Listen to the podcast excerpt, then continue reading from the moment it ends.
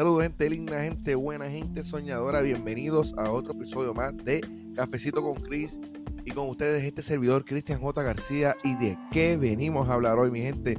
Hoy venimos a hablar de las cosas que los millonarios, los ricos hacen, que el 99% de nosotros no nos atrevemos a hacer o no queremos hacer. Pero antes quiero darte las gracias.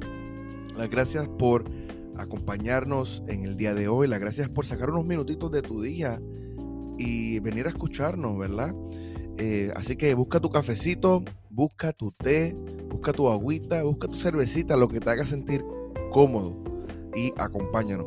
Pero antes vamos a empezar con el mensaje del día. Y el mensaje del día es de la siguiente manera. Algunas personas se ahogan en un vaso de agua. Otras se toman el agua y venden el vaso. Consejo de un millonario. Uf, está buenísima ese mensaje. Y, eso es lo que pasa, eso es lo que sucede muchas veces. Y eso es un problema bien grande que yo he notado en el 99% de, las personas.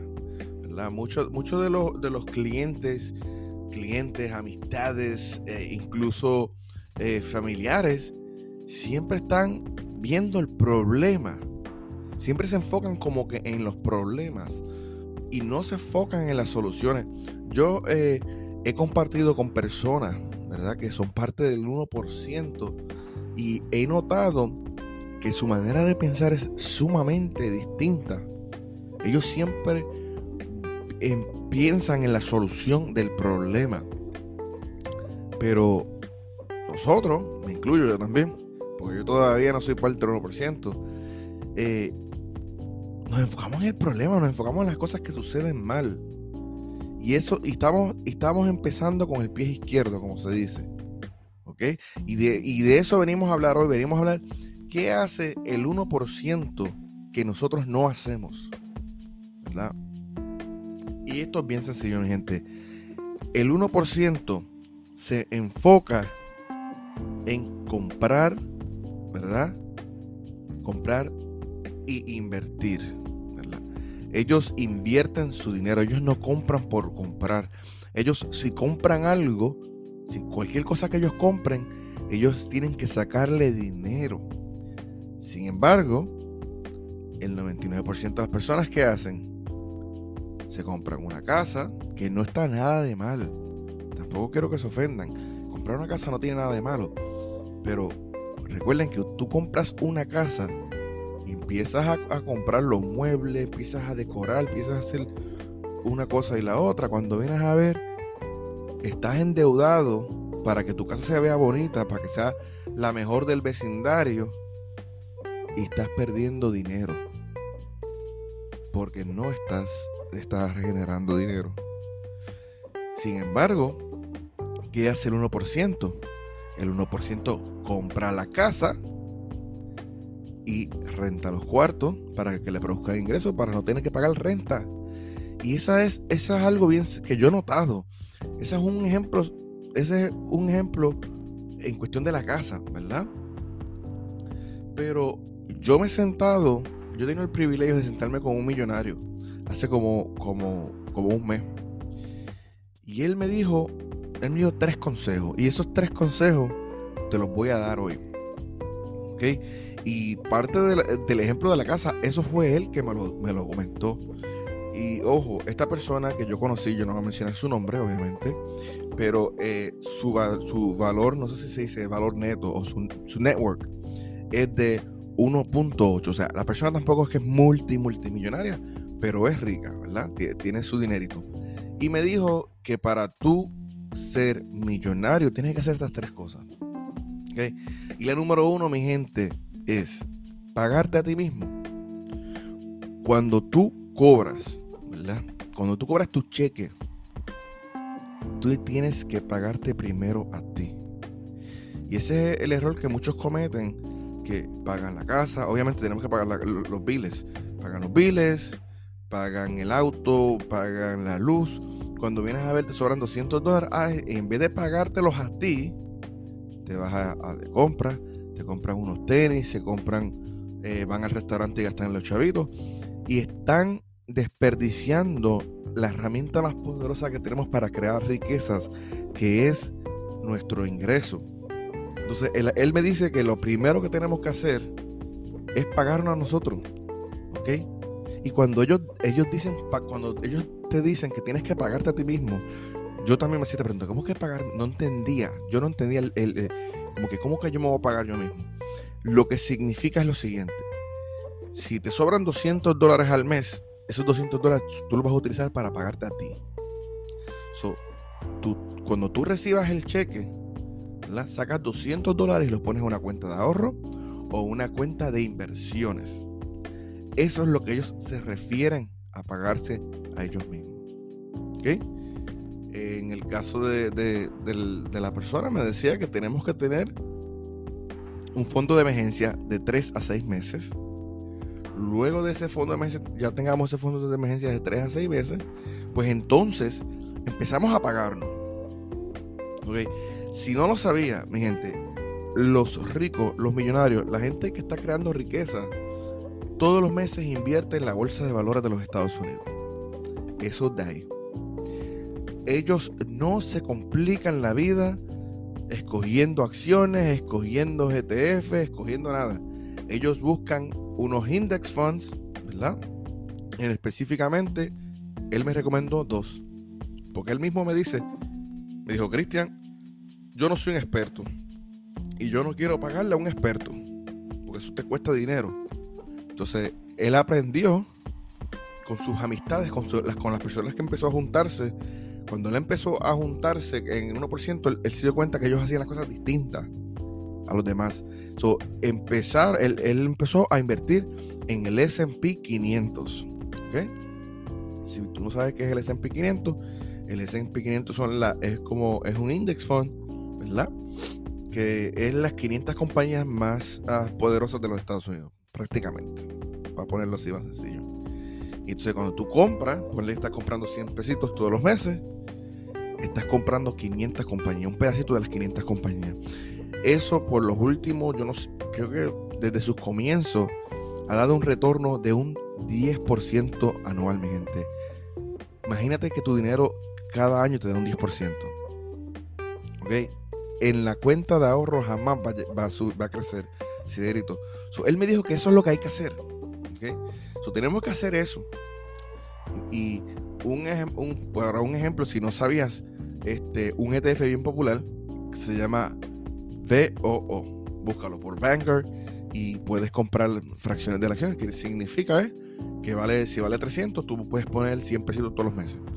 ¿Ok? Eso fue lo primero que él me dijo. Lo segundo que él me dijo, ¿verdad? Es tratar de comprar un negocio ya establecido. Me dijo tantas veces que las personas se ahogan en un vaso de agua porque quieren inventar algo, quieren hacer su propio negocio, quieren esto, quieren lo otro y fracasan porque la mayoría de los negocios fracasan, mi gente. Los, los, negocios no pasan de los primeros dos años.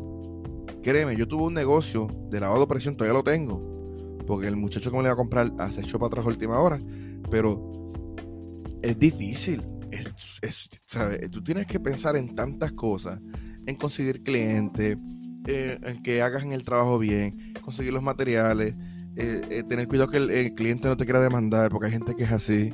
O sea, son muchas cosas.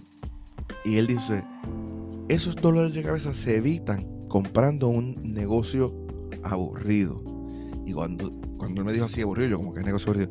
Negocio aburrido, un, un laundromat, un car wash, este, una ruta de esas que, que vendan, eh, de, la, de las máquinas esas que venden papitas y refrescos en los lugares.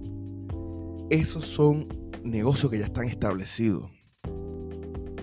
Y eso fue algo que él aprendió. Y eso es algo que el 99% no hace, que el 1% sí. Ellos se dedican a comprar negocios. Gente, y, y eso para mí fue tan como que es tan lógico, pero no lo hacemos, yo no sé por qué. Pero él me dice que, que no me sienta mal, que no nos sentamos mal porque mucha gente le ha sucedido. A él al principio le sucedió. Él, gracias a Dios, él, es dueño de varios restaurantes aquí en el centro de la Florida. Y gracias a eso fue que llegó.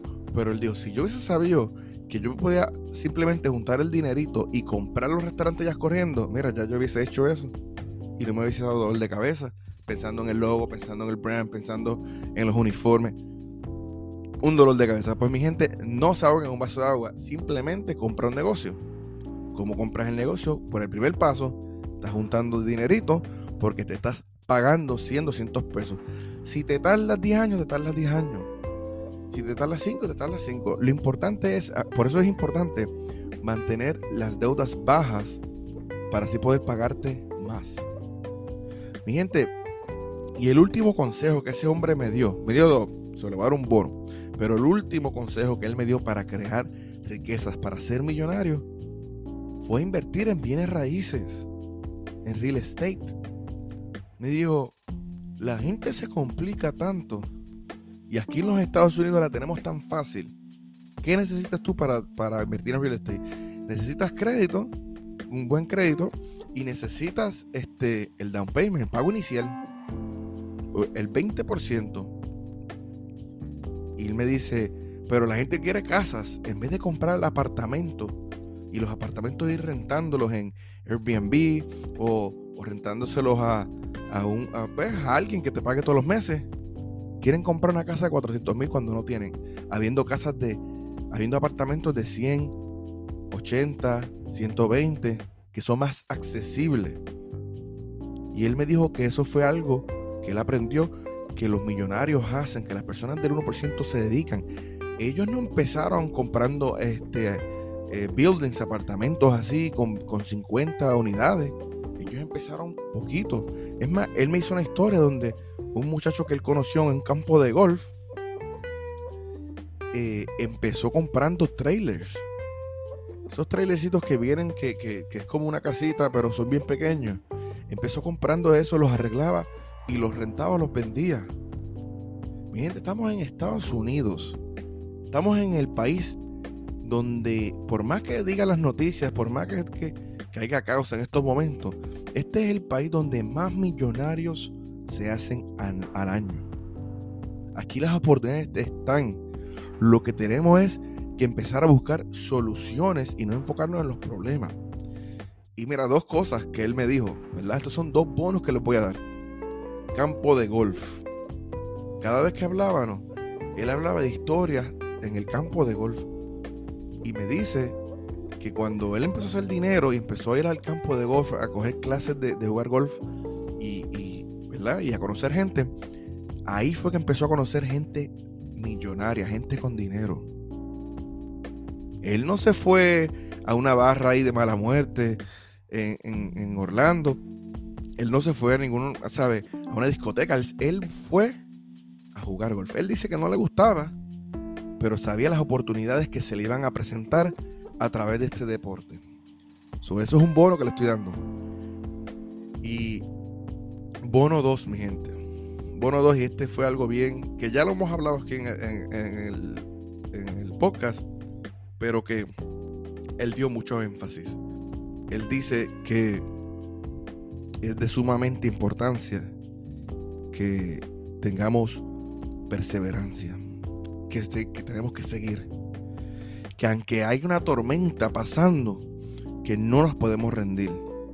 Muchas veces a él le pasó que no tenía ni para pagarle a los empleados, que no podía pagar le cortaron hasta la luz un día en el restaurante. Así, en pleno ¿sabes?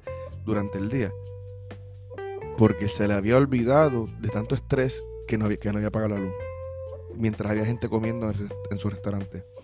Mi gente, ¿qué significa esto? Esto significa que tenemos que seguir los pasos del 1%. Tenemos que seguir los pasos de los millonarios, de la gente rica, de la gente y yo entiendo también, ok, el dinero no lo es todo, pero hace falta, es una herramienta que necesitamos para poder crecer como personas, para poder ayudar, para poder vivir este sueño que tanto tenemos. So, mira todas las cosas que ellos hacen que nosotros no hacemos. Compran negocios, invierten en la bolsa de valores, invierten en real estate, no son consumidores, ellos son inversionistas, su mente cambia, se pagan a ellos mismos, Ellos creen en ahorrar 20, 30. Él me dijo a mí que él ahorra 40% de su salario. Incluso, él dice, ah, ahora sí, porque ahora todo el mundo dice que tengo dinero. Pero cuando él era un simple trabajador, así mismo me lo dijo él, se ganaba, este, creo que era 1.800 dólares al mes. Y él, ese hombre, guardaba 25% de su salario. Durante años manejó una chatarra de carro. Durante años este, no compraba ropa. Compraba ropa de segunda. Pero fue un sacrificio que lo llevó a, a, poder montar su propio negocio. Él me dijo que por durante 10 años no tomó unas vacaciones.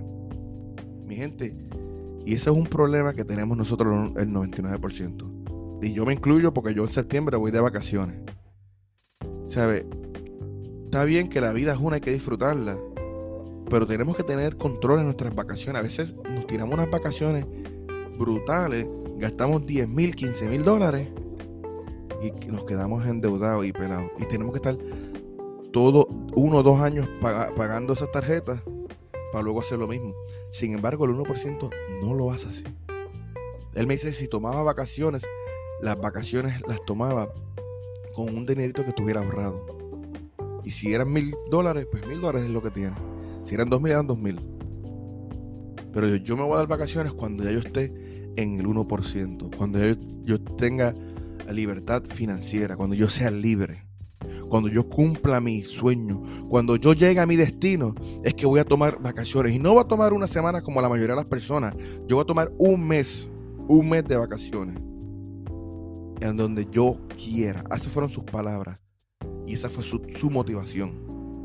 Hoy en día, ese, esa persona tiene un bote y va por todo el Caribe un mes. Y cuando no quiere tirarse por el Caribe, se va para Europa, se va para España.